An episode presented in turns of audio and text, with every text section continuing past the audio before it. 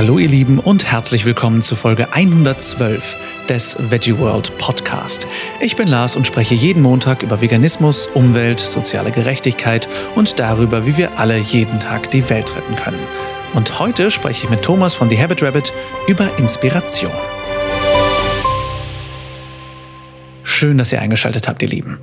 Ich hoffe, ihr hattet eine schöne Woche. Wir hatten hier unsere finale Woche in den USA und haben die Woche in San Francisco verbracht, genauer gesagt in verschiedenen kleinen Städten um San Francisco herum hauptsächlich, äh, haben äh, Wayne Shang von Direct Action Everywhere interviewt für Planet Vegan, haben in Santa Rosa Dr. Alan Goldhammer und die True North äh, Klinik besucht, waren in Sacramento, haben Dr. Oliveira besucht und, und, und. Wir haben wirklich eine Menge erlebt. Waren natürlich am Freitag beim Klimastreik in San Francisco bei circa 40.000 Aktivistinnen und Aktivisten. Das war der absolute Hammer. Sehr krasses Gefühl vor allem in dieser auch sehr hohen Downtown. Das ist ja sehr amerikanisch wieder hier. Und das war absolut überwältigend. Natürlich war es umso überwältigender zu sehen, wie viele Menschen in Deutschland auf die Straße gegangen sind. Aber dazu kommen wir gleich noch etwas mehr. An unserem finalen Tag in den USA starten wir einen kleinen Rückblick über unsere letzten vier Wochen hier. Wir waren jetzt fast einen Monat weg und haben sehr viel gelernt, haben sehr viel mitgenommen und wir schauen vor allem, was für Inspirationen wir eigentlich nach Deutschland mitnehmen und was für Pläne wir so geschmiedet haben, um nicht nur für uns selbst weiterzukommen, sondern natürlich besonders auch, um euch Inspiration und Impulse mit auf den Weg zu geben und euch zu motivieren, noch mehr in eurem Alltag zu schaffen. Also viel Spaß beim Rückblick und viel Spaß bei unserer Inspiration, denn diese Folge sagen wir definitiv volle Kraft voraus.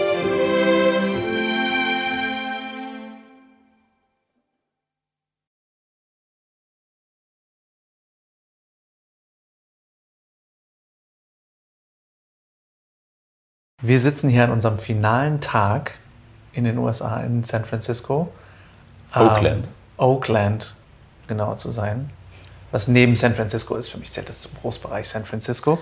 Ähm, kurz vorm Pazifik und starren auf einen ausgeschalteten Fernseher. Wir hatten eigentlich vor, fernzusehen noch hier und euch cool über die Abstrusität amerikanischen Fernsehens zu berichten. Aber äh, was soll's? Sprechen wir doch lieber über sinnvollere Dinge. Ähm, wir sind jetzt hier in Woche 4 unserer Reise. Morgen geht es zurück. Äh, unserer Zeit um 13.50 Uhr geht der Flieger. Und äh, wir fliegen läppische 13 Stunden äh, bis nach Frankfurt. Und wollen jetzt mal so ein bisschen Revue passieren lassen, was uns eigentlich auf dieser Reise so begegnet ist, was uns am meisten hängen geblieben ist, am meisten berührt hat und was wir so als Fazit mitnehmen und als Inspiration für die Zukunft. Deswegen mal direkt die Frage an dich, Thomas. Was hast du am meisten für dich mitgenommen? Das Erste, was mir einfällt, was ich mitgenommen habe, sind die persönlichen Geschichten von den Menschen, die wir getroffen haben.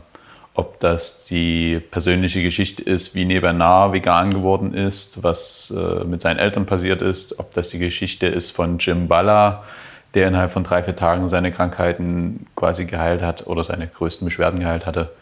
Ob das jetzt gerade eben heute Morgen die Geschichte von Adam Satt ist, der über 100 Kilogramm Gewicht abgenommen hat und seine Drogensucht und Drogenabhängigkeit in den Griff bekommen hat und so ein ganz neues Lebensgefühl jetzt hat ähm, und da die pflanzliche Ernährung ein ganz wichtiger Baustein von war.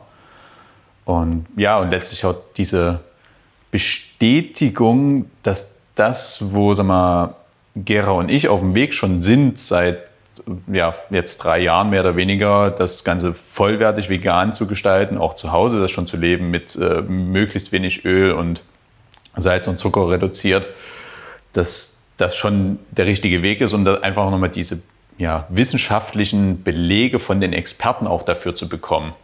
Und alleine auch jetzt äh, bei uns beiden jetzt die drei Wochen, wir haben uns ja auch sehr gut ernährt. In der Zeit waren vielleicht zwei, dreimal sag mal, Junkfood essen ähm, oder Fastfood letztlich vegan. Aber du selbst merkst es, dass es dir super gut geht damit. Ähm, ich, mein, ich bin eine Gürtelschnalle enger geworden wieder in den drei Wochen. äh, selbst ich, wo ich ja schon schlank bin. Und äh, das ist halt schon ja, bemerkenswert zu sehen, einfach welche Veränderungen wirklich in kürzester Zeit möglich sind. Also. Und das, obwohl wir praktisch keine Bewegung haben, muss man leider sagen. genau, wir sitzen ja super viel im Auto. Das ist nur in unseren fetten Karren, die wir geliehen haben. Ähm, ja, was mir auf jeden Fall sehr auffällt und was mir auch sehr fehlen wird, was mir auf jeden Fall auffällt und was mir sehr fehlen wird, ist, dass Amerika so ein kultureller Schmelztiegel ist. Du siehst hier viel mehr Menschen unterschiedlicher Kulturen mehr zusammen. Also du hast einfach auf der einen Seite, was ich sehr kritisch finde, hast du sehr viele Menschen, die in Scheißjobs sind, die einfach People of Color sind, die nicht weiß sind und viele Menschen, die weiß sind, die dann in sehr privilegierten Jobs sind. Das ist definitiv noch sehr verbesserungswürdig hier. Aber auf der anderen Seite ähm, ist es eben so, dass hier einfach unglaublich viel kulturelle Vielfalt herrscht. Ja, einfach viele, vielste, vielste unterschiedlichste Menschen, und ich weiß, vielste ist kein Wort, ähm, und die hier auch einfach zusammenleben und nicht so, ich habe bei uns das Gefühl, dass es bei uns noch ein bisschen getrennter ist irgendwie und hier ist es normaler. Und ähm, das finde ich echt richtig cool und das werde ich, glaube ich, sehr, sehr vermissen. Abgesehen von der Freundlichkeit hier, die ich sehr vermissen werde und dass irgendwie alle hier einfach so einfach ein Gespräch anfangen und hilfsbereit sind wie sonst was. Das ist schon echt ziemlich cool. Was ich mir sehr mitnehme, ist, dass es hier eine klare Trennung gibt zwischen plant-based und vegan.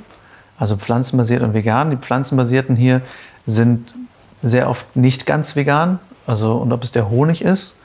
Ähm, aber viele von denen sind nicht ganz vegan. Viele sind auch ganz vegan. Aber sagen halt von sich, sie sind plant-based, weil sie sich vollwertig ernähren die vegan lebenden Menschen hier zählen einfach als Junkfood-Veganer. Und das finde ich sehr, sehr traurig. Das scheint teilweise auch sehr zu stimmen. Aber ich nehme mir definitiv mit, dass es bei uns auch bei weitem nicht selbstverständlich ist, sich vollwertig zu ernähren. Was für mich auch echt nicht. Also wir sind schon über die Jahre hin immer, immer besser geworden. Für mich war es jetzt definitiv, und da gehe ich auch gleich nochmal mehr drauf ein, ein riesiger Tritt in den Hintern, vollwertig, zuckerfrei und ölreduziert und salzreduziert zu leben und halt mal einfach wirklich so einen gesunden Neustart zu machen, weil, wie du schon sagst, in kürzester Zeit echt richtig gute Entwicklungen da sind. Wir sind beide schon seit ein paar Jahren vegan, weißt du? Und das finde ich echt mega gut. Was ich mir positiv mitnehme für zu Hause, ist, wie aktiv wir eigentlich in Deutschland sind. Also wir haben in Deutschland, finde ich, eine enorme Aktivistinnen, Aktivistenszene. Wir haben eine enorme Szene an Menschen, die auch auf die Straße gehen, die interessiert sind, selbst wenn sie noch nicht vegan sind. Man hat das ja jetzt bei den Klimamärschen gesehen, wo weltweit geschätzt 4 Millionen Menschen auf der Straße waren und 1,4 Millionen davon allein in Deutschland. Unfassbar. Und das nehme ich auf jeden Fall auch sehr als Inspiration mit. Ja, ich nehme dann noch mit, dass es halt auch wirklich einfach machen. Ne? Einfach machen, auf den Weg gehen und anfangen. So wie Paul Chatlin einfach gesagt hat, okay, ich will jetzt was zurückgeben, hat einfach ein Zeitungsinserat gemacht, äh, gesagt, ich habe Platz für 20 Leute, ich habe meinen Herzinfarkt äh, mit Ernährung behandelt. Wenn ihr das wissen wollt, wie es geht, kommt zu mir nach Hause und dann waren die 20 Plätze in, im Nu voll. Und dann hat er das nochmal gemacht und nochmal und daraus ist jetzt die äh, Selbsthilfegruppe mit 7000 Leuten entstanden. Ja, in sechs Jahren. Ne? In also sechs Jahren. Keine me mega lange Zeit, um um eine 7000 Personen Gruppe aufzubauen. Ja. Und ja, letztlich halt dieses auf den Weg begeben und so wie es Adam heute auch gesagt hat, ne, also wie es beim Laufen halt ist. Du siehst nicht das Ziel, siehst nur den Weg direkt vor dir und weißt, dass du läufst und musst halt auf so ein paar Dinge achten, dass du halt einfach weiterläufst und siehst aber nur diese kurze Straße vor dir und der Rest ergibt sich auf dem Weg. Das fand ich ein sehr schönes Bild, was er gezeichnet hat und das ist ja auch genau das, wo jetzt bei uns ja auch mit der Dokumentation dass diese neue Richtung, diese Kursänderung gegeben hat, letztlich, weil wir einfach hier so viele Inspirationen bekommen haben, dass wir gemerkt haben, okay, wir müssen einfach mehr in Deutschland machen und es hat noch einen viel größeren Impact wahrscheinlich, wenn wir das wirklich Leute an die Hand nehmen und die mitnehmen und das zeigen, wie es, wie es geht und funktioniert. Das ist auch definitiv sehr inspirierend hier, dass so viele Menschen hier einfach angefangen haben zu machen. Ob das die Überlebensgeschichten sind, nicht nur Lebensgeschichten, die wir gehört haben, sondern viele Menschen, die haben mit Ernährung eben nicht nur ihr Leben verändert, sondern gerettet und teilweise wirklich kurz vor knapp.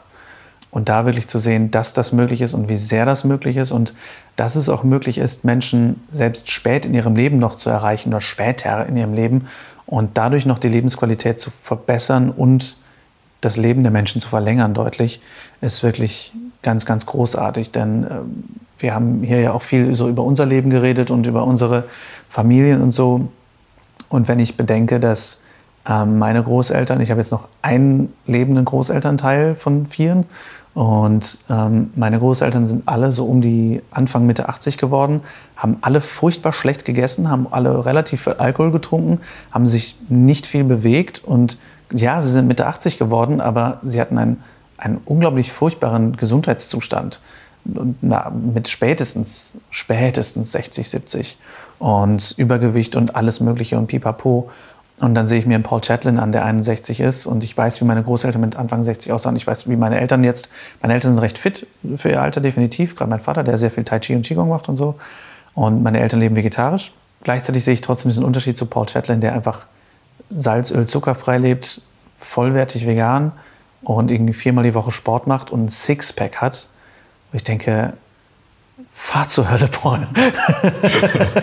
oder, oder ein Mike, der mit 70 Jahren 50 Meilen Marathon läuft. Ja, also das ist halt das Ding, einfach zu sehen, was die Menschen hier noch erreichen. Und ich sag mal so, der amerikanische progressive Spirit, der sagt, ich mache das halt einfach. Das scheint anderen gut zu gehen. Ich versuche das einfach mal und ich ziehe das einfach mal durch und dann ziehen die das einfach durch und, und, und, verändern damit nicht nur ihr Leben, sondern eben auch das Leben anderer. Also dieser Aufbruchsgedanke hier, dieser Pioniergeist, sage ich mal, der sich so ein bisschen hier durchgezogen hat, der, der existiert hier definitiv noch und den finde ich unglaublich inspirierend für uns und für die Zukunft, ähm, den mitzunehmen, auch nach Deutschland, zu sagen, hey, das brauchen wir auch mehr. Wir brauchen mehr Menschen, die nicht nur das einfach mal versuchen und mal durchziehen und auch mal wirklich konsequent durchziehen und nicht sagen, ich mache jetzt vielleicht mal einmal die Woche fleischfrei, sondern wir brauchen große Schritte. Wir brauchen größere Schritte, definitiv, was das Klima angeht, als allererstes, weil ohne Planet nichts anderes.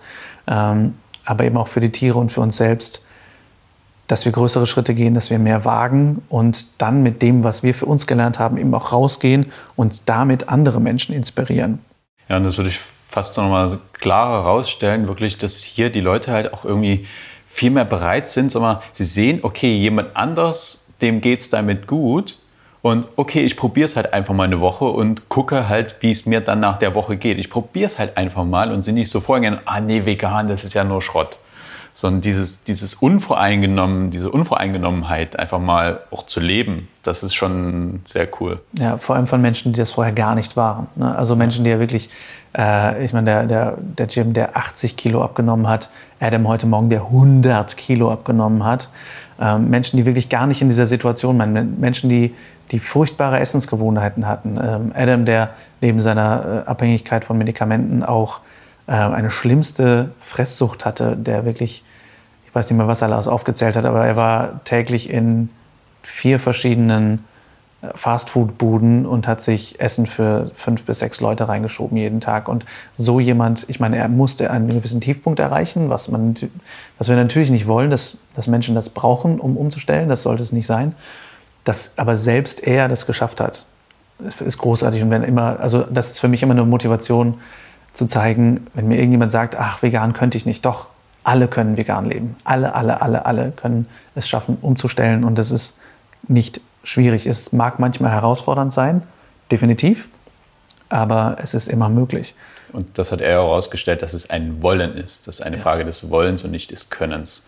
Und das hat er ja auch immer sehr schön Total. Gesagt, ja. ähm, was mich hier definitiv enttäuscht hat, ähm, und nicht nur mich, äh, ist herauszufinden, dass einige der führenden Ärzte hier nicht nach dem leben, was sie selber predigen, sondern ähm, selbst gar nicht komplett vegan sind. Ja. Und zwar haben wir erfahren, dass beispielsweise Caldwell Esselstyn sagt ja, das ist eine Low-Fat-Diet, predigt er ja. Das heißt also niedrig in Fett. Das heißt nicht nur Öl, sondern auch keine Avocado und keine Nüsse und Samen. Und wir haben über mehrere Ecken erfahren, dass er selbst auch gerne Avocados isst und Nüsse. Und äh, er halt, sagen wir, nicht nach seinem eigenen Prinzip lebt. Dann haben wir erfahren, dass. Das, das Fiese ist vor allem dabei noch, dass er dann auch darauf angesprochen wurde und sagt: Ja, das ist mein Brand, das ist meine Marke, ölfrei und, und Low Fat oder No Fat, das ist meine Marke und deswegen muss ich das da vertreten, aber ich selber halte mich nicht dran. Ich denke, das ist, das ist schade, aber das ist noch nicht bei weitem noch nicht das Schadeste. Genau. Ja, dann geht es weiter mit äh, McDougall der soll wohl auch selber nicht äh, die ganze Zeit immer 100% vegan leben. Und was halt am, ja, mir so ein bisschen am meisten die Schuppen von Augen geholt hat, ist, äh, dass Dr. Dean Ornish sein Lifestyle-Programm, was ja so das äh, Nonplusultra immer als das Nonplusultra dargestellt wird, ähm, beinhaltet Non-Fat Dairy, also Milch ohne Fett, äh, Eiweiß und Fischöl. Und wir waren gerade letzte Woche in den Game Changers, wo er auch wieder war und von Plant-Based Nutrition gesprochen hat. Und wenn man dann weiß, dass er Fischöl empfiehlt, letztendlich in seinem Programm, nur um letztendlich vielleicht mehr Menschen damit zu kriegen, weil es nicht komplett vegan ist, finde ich das echt schwach, muss ich sagen. Vor allem, wenn es ja geht und wenn andere Ärzte das ja durchziehen und wenn andere Ärzte das sehr, sehr erfolgreich machen. Finde ich einfach sehr schade. Vor allem diese Menschen, diese Ärzte haben ja das Wissen und ähm, die haben ja die Expertise, dass sie wissen, dass eine rein vegane Ernährung die gesündeste ist. Und ich meine, wir sind jetzt nur drei Wochen hier und haben Wissen getankt mit unserem Vorwissen, was davor natürlich noch war. Aber diese Menschen sind teilweise seit 30, 40 Jahren in diesem Business und haben die absolut perfekte Beweislage für eine gesunde vegane Ernährung und machen es dann trotzdem nicht. Das fand ich sehr enttäuschend, muss ich sagen. Aber gut, für uns definitiv, also für mich nur ein Ansporn, weiter konsequent zu sein irgendwie und weiter auch wirklich rein vegan zu sein, weil das, diese Frage kommt natürlich immer wieder auf. Muss es denn rein vegan sein? Kann es nicht auch geringe Mengen von tierischen Lebensmitteln enthalten? Und ähm, die medizinische Antwort ist klar, du kannst geringste Mengen von, von tierischen Produkten kannst du essen, ohne dass es dich umbringt, äh, ohne dass es massiv schlecht ist. Es geht aber eben um mehr als die eigene Gesundheit. Es geht darum, dass wir ein Zeichen setzen dafür, dass wir Tiere eben nicht ausbeuten, dass wir es nicht brauchen und letztendlich den Planeten zu schänden damit. Und auch wenn wir dann immer nur ein Stückchen Fisch essen, alle drei Wochen oder einmal die Woche ein bisschen Milch trinken, ist es immer letztendlich ein Zeichen dafür, dass wir es dann eben doch nicht durchziehen. Und wir sind halt mehr als nur wir selbst, wir sind mehr als nur ein Konsument, wir sind Symbole für die Menschen um uns herum und wir sind Inspiration.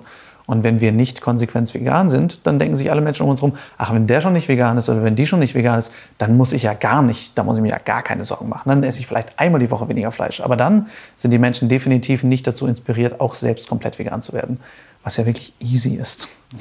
Ja, und da würde ich auch nochmal das wiederholen, was Dr. Oliveira gestern bei uns im Interview gesagt hat, dass halt für dieses eine Mal pro Monat oder dieses eine Mal im Jahr muss trotzdem eine ganze Industrie aufrechterhalten werden.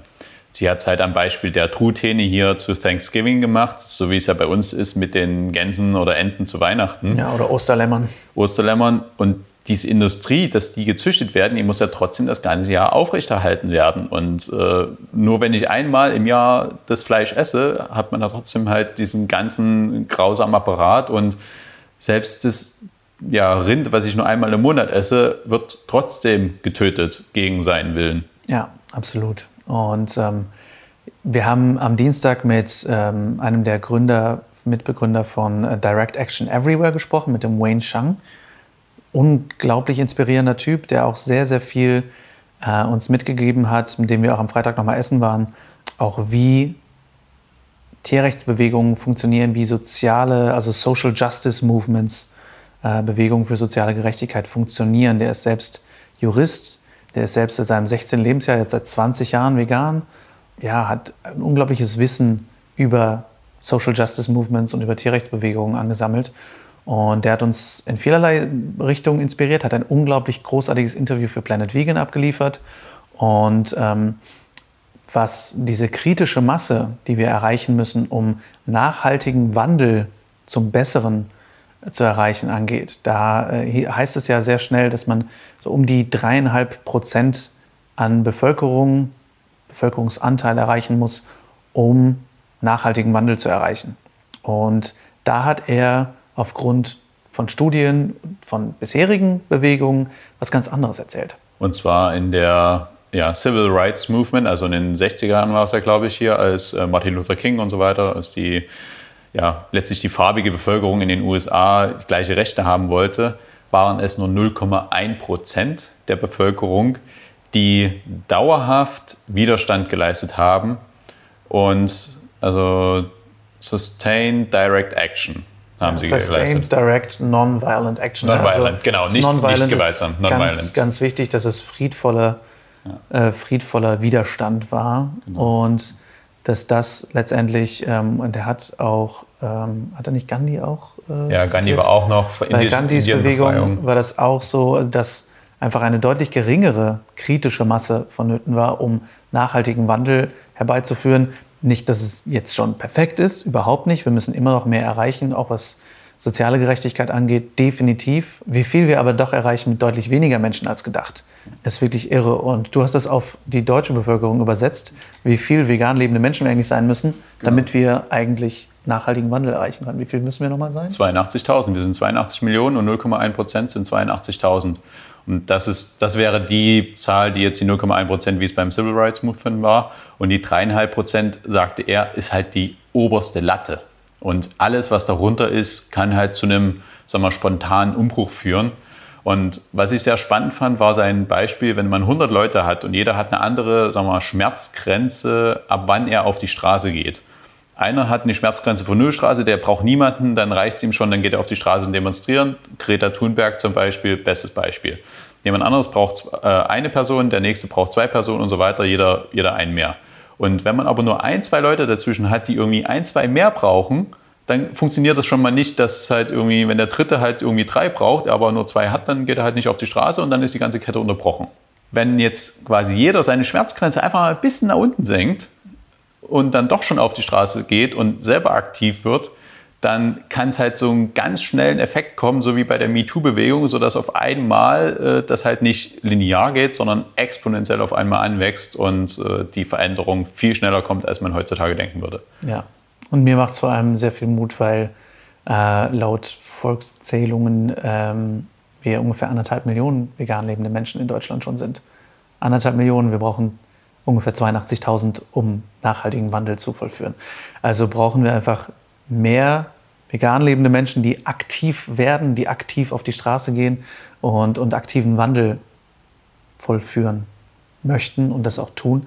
Und das finde ich enorm ermutigend, gerade weil ich auch in letzter Zeit immer mal wieder so Punkte hatte, wo ich dachte, macht das eigentlich alles Sinn? Es ist so viel Furchtbares auf der Welt, macht das eigentlich noch Sinn? Und das hat mir sehr viel Mut gemacht, muss ich sagen.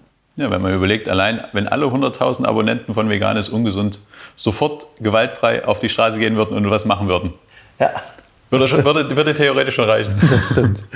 ähm, okay, was nehmen wir uns als Inspiration mit nach Deutschland? Was sind handfeste Tipps, die wir euch, lieben hörenden Menschen und auch für uns selbst, was wir mitnehmen können, um in Deutschland die Situation zu verbessern und in Deutschland noch mehr Dinge loszutreten? Der Punkt, der mir spontan sofort einfällt, ist Community, die Gemeinschaften, weil das ist so zum einen auch in den Blue Zones ja ein essentieller Bestandteil für die, oder was die gemeinsam haben, also die Gegenden, wo die Menschen am ältesten und gesündesten alt werden und die höchsten 100-jährigen Raten haben. Und da ist die Community und die Gemeinschaft letztlich ein großer Bestandteil. Das heißt, sie haben halt wirklich Gleichgesinnte um sich, können sich mit denen austauschen, sind, haben einen Sinn im Leben. Und diesen Community-Anteil zu stärken in Deutschland, das ist, glaube ich, noch eine, eine große Herausforderung, beziehungsweise kann ja jeder anfangen, einfach in seinem direkten Umfeld mit seinen Veganern irgendwie einen Stammtisch zu gründen oder irgendwie einen, äh, so wie das der Wayne hier gemacht hat in, in Berkeley, dass sie einen äh, Ort haben, wo sich die Leute treffen können, die Veganer aus der Gegend. Äh, quasi ein Ortsteilbüro oder wie auch immer man das äh, nennen, nennen will dass die Leute einfach sich austauschen können, gegenseitig unterstützen können, Rezepte und als nicht nur online, sondern halt wirklich offline treffen. Und ein sehr wichtiger Punkt ist, dass wir, ähm, das, da werde ich auch noch mal in der zukünftigen Folge drauf eingehen, was so die Zwistigkeiten zwischen den veganen Organisationen angeht. Da werde ich eine eigene Folge drüber machen. Ähm, aber da haben wir auch viel drüber geredet, über, weil jeder und jede, mit dem Wayne über die größte Herausforderung der veganen Bewegung spricht, sagt, größtes Problem sind die Zwistigkeiten zwischen den veganen Organisationen. Sehe ich ganz genauso, habe ich ihm auch gesagt.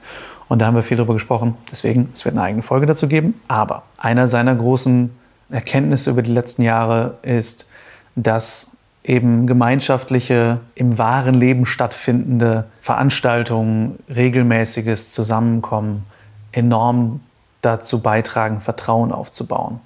Und zwar echtes Vertrauen, dass wir eben nicht so schnell schießen äh, online bei Menschen, die wir kennen. Wenn wir jemanden nicht kennen und dann, dann wird schnell ein Facebook-Post schnell mal geteilt, schau mal, was der aus der und der Organisation da gesagt hat, ähm, wir müssen sofort diese Organisation boykottieren, dann schießen wir einfach sehr schnell, ohne vielleicht den gesamten Kontext zu kennen und ohne ähm, vielleicht noch mehr darüber nachzudenken, wie können wir vielleicht gewisse Situationen verbessern, statt einfach sofort auszurasten.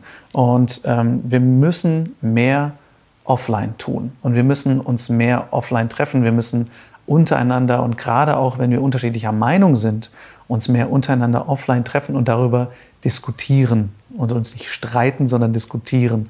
Und ähm, nur so können wir, wenn Person A Meinung A hat und Person B Meinung B, können wir nur so gemeinsam Meinung C erreichen und nicht einfach alle auf unseren Standpunkten beharren, sondern einfach alle mehr voneinander lernen und mehr gemeinsam in eine Richtung denken. Und ähm, trotzdem unsere Diversität behalten. Also es geht ja nicht darum, dass wir alle über einen Kamm geschoren werden und alle genau gleichförmig denken, sondern dass wir mehr Vertrauen aufbauen. Das ist definitiv ein Riesen, eine Rieseninspiration, die wir euch mitgeben möchten. Wann immer ihr in irgendeiner Form eine Gemeinschaft habt oder aufbauen möchtet in eurer Gegend, dann tut das und werdet so offline wie möglich. Denkt nicht nur an Social Media, ist, das ist ein unglaublich wichtiges Tool, aber denkt, denkt vor allem auch ans Offline-Sein und ladet Menschen ein, die noch nicht vegan sind. Seid so offen wie möglich. Auch das Verurteilen von Menschen, die noch nicht so weit sind wie ihr, die noch nicht so weit sind wie wir. Ich habe da auch immer mal wieder dran zu knabbern, wo ich denke, ach, warum ist der denn jetzt noch Käse? Was soll das denn?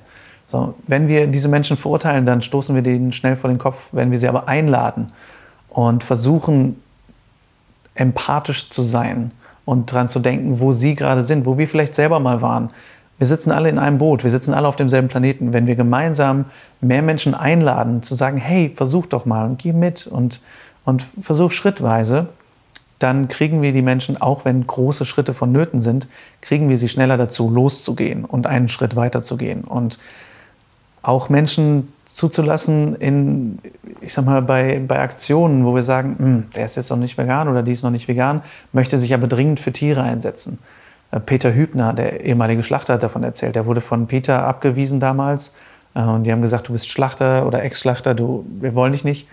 Ähm, was letztendlich dazu geführt hat, dass er Jahre später erst wirklich mit Tierrechtsaktivismus anfangen konnte. Wir müssen anfangen, mehr Menschen einzuladen, an unserer Seite zu stehen und mit uns aktiv zu sein und mit gutem Beispiel vorauszugehen, statt den erhobenen Zeigefinger zu wedeln. Denn so laden wir die Menschen mehr ein, unserem Beispiel zu folgen und selbst Veganer zu werden und aktiver zu werden. Da würde ich noch ergänzen, dass, was Wayne auch gesagt hat, ich meine, der war jetzt wahrscheinlich irgendwie so eine krasse Inspiration jetzt gerade in der letzten Woche, dass bei Direct Action Everywhere, wo er, was er gegründet hat, kommen ja auch sehr viele Nicht-Veganer hin, weil sie was bewegen wollen. Und innerhalb von zwei Monaten ist jeder, der reinkommt, vegan bei denen. Die haben quasi eine 100% Konver Konvertierungsquote, wollte ich jetzt schon fast sagen, aber also eine 100% Quote von Leuten, die sie dann halt vom veganen Lebensstil überzeugen. Und das ist halt schon eine bemerkenswerte Sache, dass es halt nicht verschlossen ist gegenüber Nicht-Veganern. Und wir wissen nie, wo der Trigger sitzt. Der Adam, den wir heute interviewt haben, der ist zum, zu einem äh, veganen Event gegangen von Rip Esselstyn, dem Sohn von Dr. Esselstyn. Und der war die ganze Zeit high, der war die ganze Zeit noch auf Droge und der wollte nichts davon damit zu tun haben. Erst später, als er einen Tiefpunkt hatte, seinen Tiefpunkt hatte, erst da hat er sich quasi daran erinnert, dass er schon mal da war und dann hat er was geändert. Er hatte den Impuls aber schon früher. Das heißt, wir wissen nicht, wann der Impuls, den wir Menschen senden, Fuß fassen wird. Wir können aber wir können diesen Impuls senden und das ist das meiste, was wir erwarten können. Was nehmen wir uns noch als äh, Inspiration mit? Was ich finde, was wir definitiv in Deutschland verbessern müssen, ist, dass wir unsere Expertinnen und Experten, die wir haben, sichtbarer machen müssen und besser vernetzen müssen. Wir haben jetzt glücklicherweise durch deinen Aufruf auch auf Instagram für die Doku ähm, einige Empfehlungen gekriegt, was vegane Ärztinnen und Ärzte angeht. Ich kannte niemanden davon. Und das finde ich total grausam, weil sehr viele Menschen kennen Dr. Barnard zum Beispiel und sehr viele Menschen kennen Brenda Davis zum Beispiel.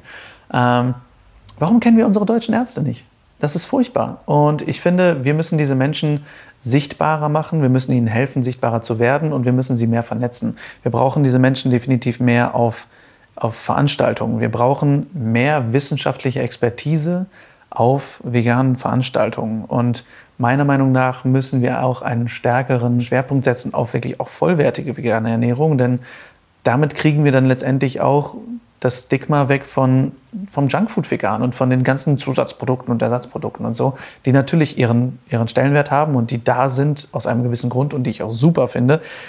Wir sollten aber meiner Meinung nach noch mehr ja, wissenschaftliche Expertise in den Vordergrund rücken und auch diese Menschen mehr mit Gruppen und, und mit Veranstaltungen verbinden. Dass wir eben nicht nur vegane Stammtische machen oder vegane Events, sondern dass wir eben auch mehr vegane Expertinnen und Experten dazu holen, die uns mehr von ihrem Wissen mitteilen können. Und ähm, auch da wieder ein perfektes Beispiel ist die Plant-Based Nutrition Support Group, die PBNSG, viel zu langer Name, aus äh, Detroit, die jedes Jahr mehrfach aus ganz Amerika Leute dahin holen und nicht nur sie vor der Gruppe sprechen lassen, wo die natürlich äh, sehr, sehr positive Zuhörerschaft haben, sondern die von ihren Medizinern verlangen, der Paul Chatlin ist da ganz großartig und unnachgiebig, dass sie an die Uni gehen und an der Uni vor den Medizinstudentinnen und Studenten sprechen und damit einfach auch die junge Generation mehr aktivieren. Das heißt, wir müssen diese Expertise nicht nur auf Veranstaltungen holen, wir müssen diese Expertise auch mehr an Schulen und Unis holen. Und da ist es letztendlich, da können wir alle was tun. Wir alle können das Telefon in die Hand nehmen oder die E-Mail in die Hand nehmen und diese Expertinnen und Experten suchen, rausfinden und mit denen sprechen und schauen, wofür, wofür, worauf haben die Lust? Wofür sind sie bereit, mal in unsere Heimatstadt zu kommen und zum Beispiel an unserer Schule zu sprechen, an unserer Uni zu sprechen? Wir können die Unis anhauen und sagen, habt ihr nicht Lust, da mal was drüber zu sprechen? Wir können immer das wundervolle Schlagwort Klimaschutz benutzen, denn letztendlich ist eine vegane Ernährung die klimaschützendste Ernährung, die es gibt und damit können wir mehr erreichen. Also das ist definitiv was, wo ich auch noch mehr erreichen möchte. Wir haben ja jetzt ähm, jetzt Anfang, Mitte des Jahres angefangen, unsere vegane äh, Lehrerinnen und Lehrerbewegung zu starten über den Podcast, wo sich die ersten jetzt schon vernetzt haben, was ich ganz großartig finde, an Lehrerinnen und Lehrern, die an Schulen mehr vegan nach vorne bringen möchten. Das müssen, dasselbe müssen wir jetzt mit Medizinerinnen, Medizinern und anderen Experten machen. Und was für mich auch noch ein großes Takeaway ist hier, äh, ist, dass wir wirklich in uns gehen sollten und schauen sollten, was ist eigentlich unsere Stärke und wie können wir nach dieser Stärke handeln und mehr helfen, wo Hilfe gebraucht wird. Vielleicht müssen wir gar nicht alle unsere eigene Support Group gründen. Vielleicht müssen wir gar nicht alle unsere eigene Organisation gründen. Dann haben wir 50.000 Organisationen und keine wirklich große. Natürlich haben wir jetzt schon ein paar große Organisationen, aber meiner Meinung nach sollten wir auch schauen, was können wir mit unserer Stärke, mit dem, was wir am besten sind, am meisten erreichen wenn wir nicht großartig auf einer Bühne sein möchten unbedingt oder merken, dass wir gar nicht so extrem gut sind im öffentlich Reden oder dass uns das schwerfällt, ähm, Videos zu machen oder dass uns das schwerfällt, äh, vor Menschen zu reden und, und, und zu diskutieren über Veganismus, weil wir unsicher sind, dann schaffen wir vielleicht Platz für jemand anderen, die oder der besser daran ist und dadurch mehr erreicht. Aber vielleicht können wir dann mit unserer Stärke in, einem anderen, in einer anderen Sparte mehr erreichen. Denn das ist mir schon hier und da auch aufgefallen bei uns und letztendlich auch hier ein bisschen, aber bei uns doch deutlich mehr, dass ich einige Menschen kenne und auch von ihnen weiß, dass die gar nicht unbedingt super gut darin sind, was sie machen. Und es ist sehr bewundernswert, dass sie es trotzdem machen. Aber eigentlich wäre es vielleicht effizienter und effektiver, wenn sie was anderes machen würden, worin sie jetzt schon sehr, sehr gut sind. Das heißt nicht, dass wir auch neue Dinge lernen können oder dass wir nicht über unseren Tellerrand hinausschauen sollten und mal was Neues ausprobieren sollten. Ganz klar. Manchmal ist es aber vielleicht eine bessere Idee, wirklich nach unserer Stärke zu handeln, denn so können wir unser Potenzial vervielfachen. Und was da vielleicht halt auch wichtig ist, selbst wenn man sich halt auf den Weg begibt und einfach was Neues ausprobiert, nicht stehen zu bleiben bei dem, was man halt gerade macht, sondern immer zu gucken, okay, wie kann ich das, was ich gerade mache, noch besser machen wo gibt es noch irgendwie, wo ist es noch nicht so, dass es halt irgendwie, wenn es jetzt vielleicht noch nicht so den Erfolg hat oder so, wo kann ich noch irgendwie das optimieren und dieses sich weiterbilden auf dem Weg, den man geht. Das ist, glaube ich, extrem wichtig. Ja. Ähm Nehmen wir das Beispiel Veranstaltungen. Ich war schon auf unfassbar vielen veganen Veranstaltungen, klein bis groß, Brunches bis Riesenfeste. Und es gibt immer wieder Dinge, wo ich denke, hm, das ist jetzt aber nicht so optimal organisiert.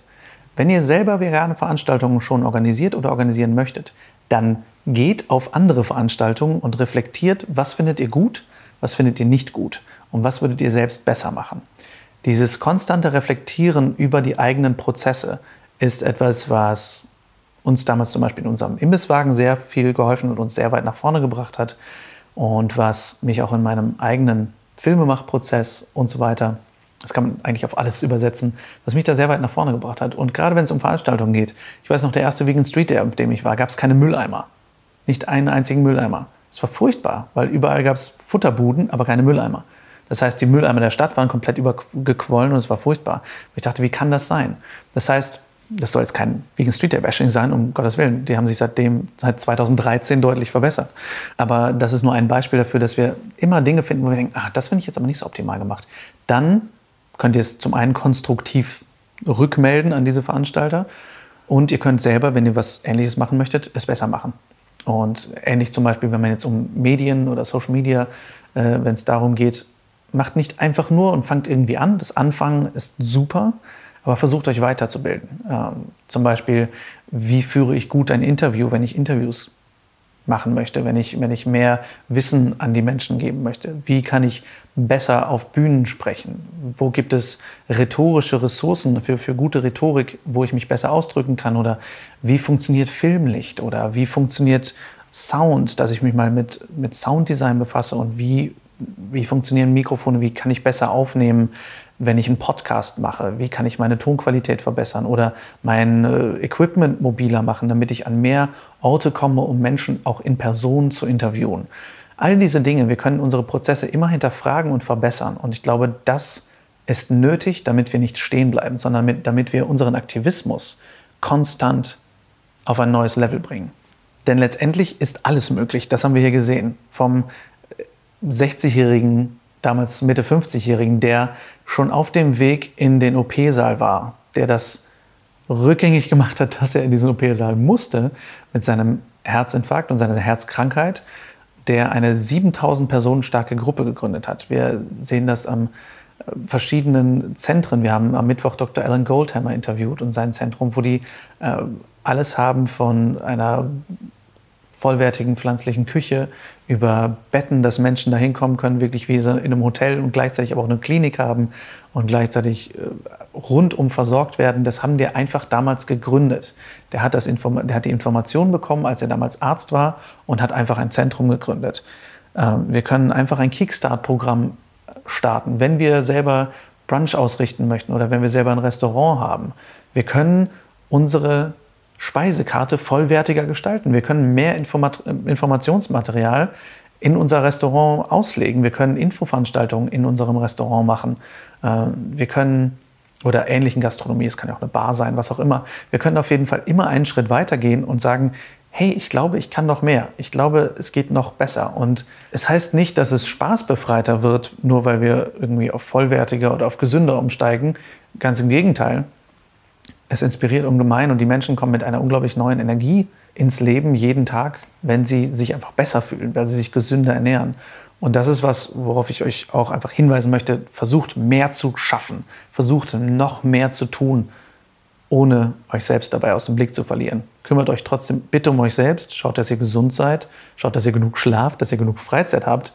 Das ist ein Fazit auch für mich, ist meine Life-Work-Balance äh, in Balance zu bringen. Denn bisher war es definitiv eine Work-Life-Balance und die Arbeit hatte immer Vorrang. Und das habe ich jetzt ganz klar vor zu ändern. Denn je besser ich mich fühle, je freier ich im Kopf bin, desto mehr lasse ich auch wieder zu. Ich bin dieses Jahr definitiv wieder mal, wie letztes Jahr auch, in einen Arbeitstrott gekommen, wo ich mich massiv überarbeitet habe. Und auch wenn ich das Glück habe, 99 Prozent meiner Arbeit vegan zu verrichten, also vegane Jobs zu haben, ist Überarbeitung Überarbeitung. Und das bleibt es auch. Und deswegen ist es für mich ein ganz klares, gesetztes, ab jetzt, ab heute, sobald ich wieder da bin, Ziel, vollwertig weiterzumachen, zuckerfrei weiterzumachen, so ölfrei wie möglich weiterzumachen, kein Alkohol mehr zu trinken erstmal. Äh, definitiv für mich ein ganz großes Ziel, nicht mehr zu fliegen und mehr auf mich selbst zu achten, denn so kann ich mehr Ideen entfalten. Wir haben hier so viele Ideen gehabt, von denen ich sicher bin, dass ich sie nicht gehabt hätte, hätte ich nicht so einen freien Kopf gehabt. Weil ich hier das erste Mal seit Monaten wieder sieben Stunden oder mehr am Stück schlafe. Und das ist ein riesen, riesen Ding. Aber es ist schön, dass du so einen freien Kopf hattest, obwohl wir eigentlich ein vollgestopftes Programm hatten in drei Für Wochen. Für mich, ne? also ja, aber Thomas, ich hatte nur zwei Jobs statt fünf. Das ist, aber ein, das ist ein Riesending.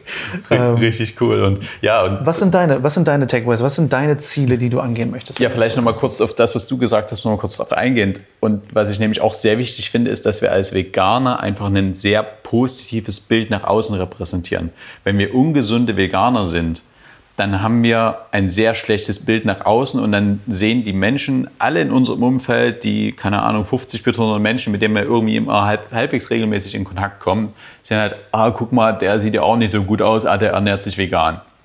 Und das ist ein Riesenproblem, nämlich, äh, wenn die sehen, oh, krass, der hat eine Ernährung umgestellt und geht es viel besser, der hat viel mehr Energie, der hat irgendwie vielleicht auch abgenommen oder irgendwelche Krankheiten äh, wegbekommen, dadurch, dass er sich halt einfach gesünder ernährt, dann hat das natürlich einen riesigen Effekt auf, die ganze, auf das ganze Umfeld. Und das ist, glaube ich, nochmal so für alle, also muss man sich einfach mal bewusst machen, diesen, diesen, diesen Effekt. Als abschließenden Tipp noch, den wir uns auch von Wayne mitgenommen haben, kommt aus eurer veganen Bubble raus. Wenn ihr vegan seid und ihr habt sehr viele vegane Freundinnen, Freunde, Familie, großartig. Es geht aber nicht nur darum, die starken Verbindungen zu haben, sondern wir brauchen auch mehr lockere Verbindungen. Wir müssen mehr rausgehen und mit Leuten zu tun haben, die noch nicht vegan sind, die noch nicht so weit sind wie wir und vielleicht auch eben Freundschaften erhalten zu Menschen, die nicht genau diesen Lebensweg gehen, wie wir ihn gerade gehen, sondern auch mehr lockere Bekanntschaften pflegen, denn sonst bleiben wir in unserer veganen Bubble in unserer kleinen Blase und niemand kriegt mehr was von uns mit, weil wir uns wie in so einem kleinen Recycling-System bewegen. Wir müssen auch mehr rausgehen und, und Kontakte, lockere Kontakte pflegen, denn nur so können diese lockeren Kontakte von unserer Inspiration letztendlich was mitbekommen. Deine Inspiration, deine Ziele für die Zukunft, Thomas. Meine Ziele für die Zukunft? Ähm, ja, ich bin jetzt gerade so ein bisschen hinhergerissen. Soll ich wirklich meinen Job nächstes Jahr kündigen und da aus der, aus der nicht veganen Bubble die Füße rausnehmen? ähm, ja, nee, äh, letztlich die Ziele für die nächsten, ja, du hast gestern gesagt, ne, für die nächsten drei Jahre steht mein Plan eigentlich. also, das ist schon also Wahnsinn, was da sich jetzt aufgetan hat. Also von mit diesem Projektprogramm Restart letztlich wie Ernährung Leben verändern kann und da ja nicht nur Menschenleben, sondern die Leben aller Lebewesen auf diesem Planeten. Denn die beeinflusst es ja.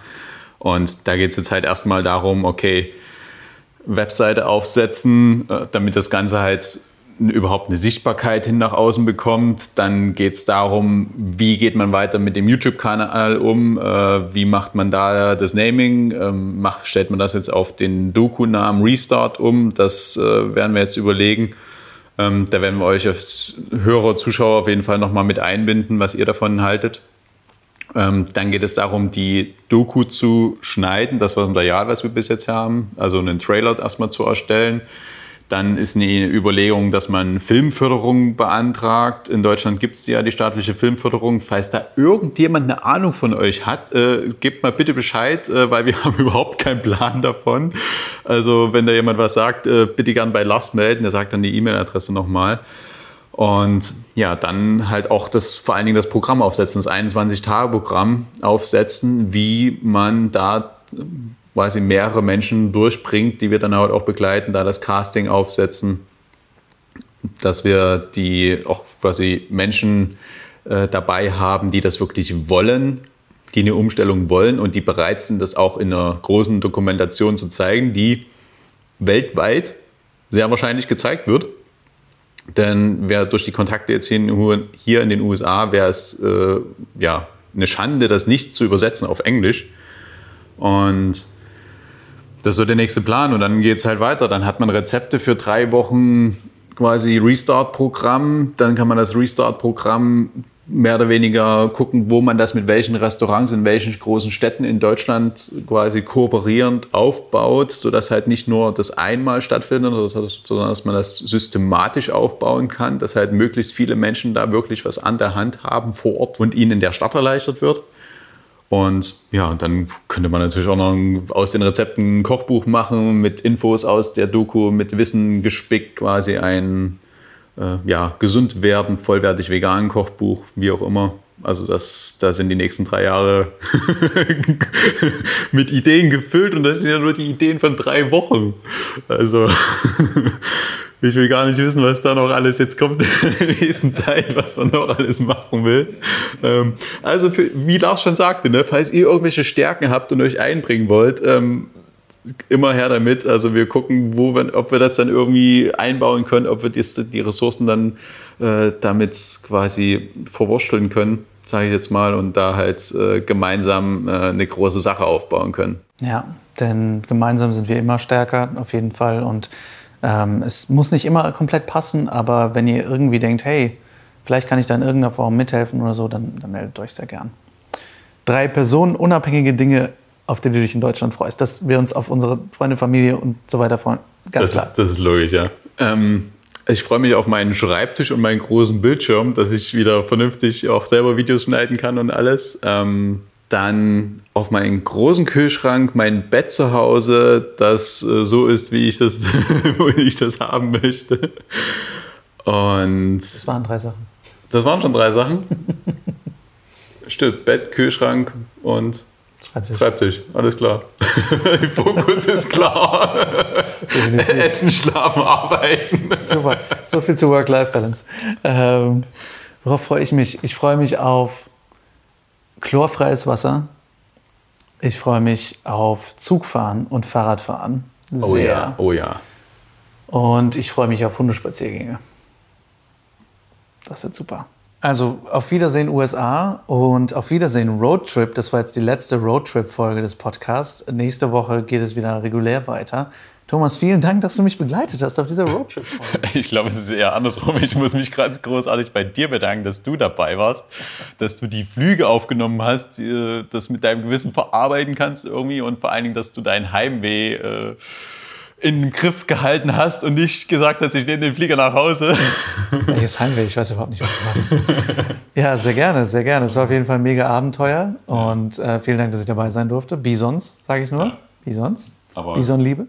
Ganz großen Dank an dich. Also ohne dich wäre das ganze Ding hier, zum einen wären wir nicht hier ohne dich. Ähm, Also wir schon gar nicht, also höchstens ich alleine irgendwie und es wäre nie zu dem geworden, was es jetzt ist. Also und auch deine Expertise, die du mitbringst aus dem Film und alles und aus deinen all den Jahren Erfahrung. Also das ist einfach großartig. Der Blick fürs Licht, äh, wie die Kameras aufgestellt sein müssen, dass der Ton alles passt, dass die Technik immer in Ordnung ist und alles. Also dass wir keine Aussätze Ich wollte mich gerade bei dir bedanken. Was soll die Scheiße? Ja, aber das muss jetzt auch mal gesagt sein. Also Wertschätzung ist schon, äh, ich glaube, das ist eher so ein, ein anderes Ding. Also insofern äh, ein Riesendank an dich, dass du die, ja, dein Engagement da so, so reinbringst. Das ist einfach großartig. Sehr gerne und vielen Dank. Und ähm, ja, das ist äh, als allerletzte PS-Note.